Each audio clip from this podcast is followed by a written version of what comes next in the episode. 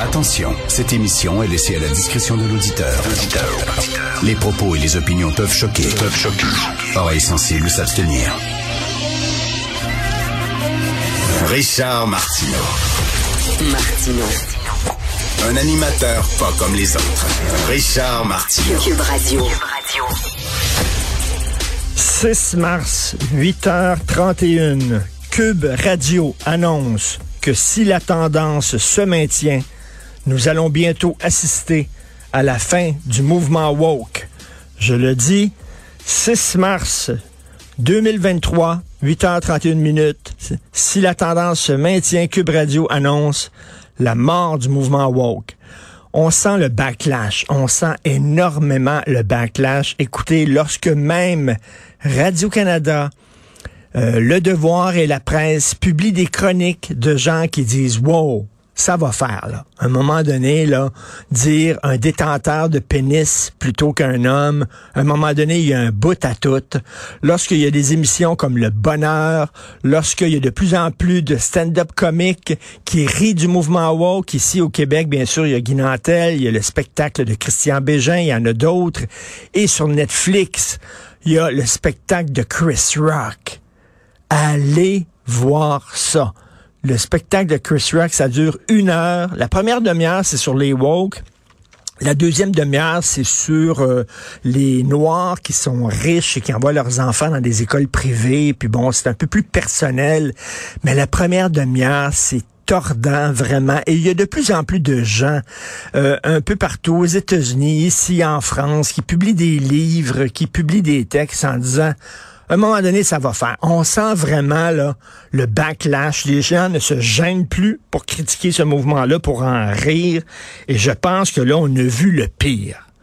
Euh, J'imagine que Mathieu Boccoté ne sera pas d'accord avec moi parce que lui, il est beaucoup plus pessimiste en disant ces gens-là font partie maintenant des organismes, des institutions, sont à l'intérieur. Oui, mais il y a un backlash. Là.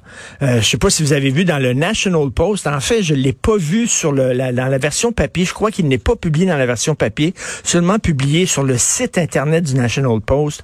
Vous savez que la CBC demande euh, à ses employés euh, de savoir quelle est leur religion, quel est leur genre et quelle est leur orientation sexuelle.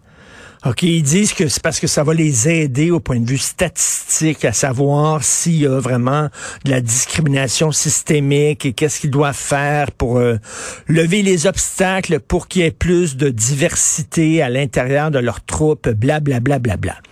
Et là, c'est écrit, écoutez, là, répondez à ces questions-là. On vous demande c'est quoi votre genre, c'est quoi votre orientation sexuelle. Mais là, c'est écrit en gros, tout ça va rester confidentiel, on vous le jure.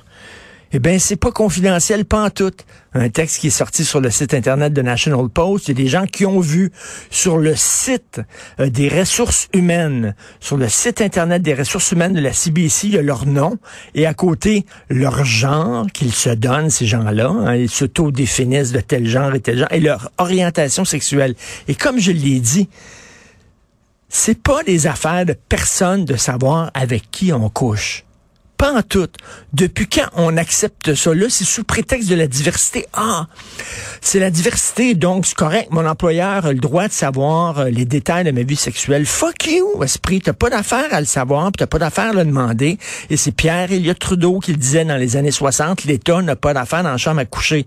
Alors là, ces gens-là ont dit, ben là, je vais répondre parce que ça, c'était volontaire. Je vais répondre parce que, bon, c'est pour une bonne cause, c'est pour améliorer la diversité, puis on, promet que ça va être resté confidentiel. C'est pas confidentiel. Et là, les gens sont en tabarnouche.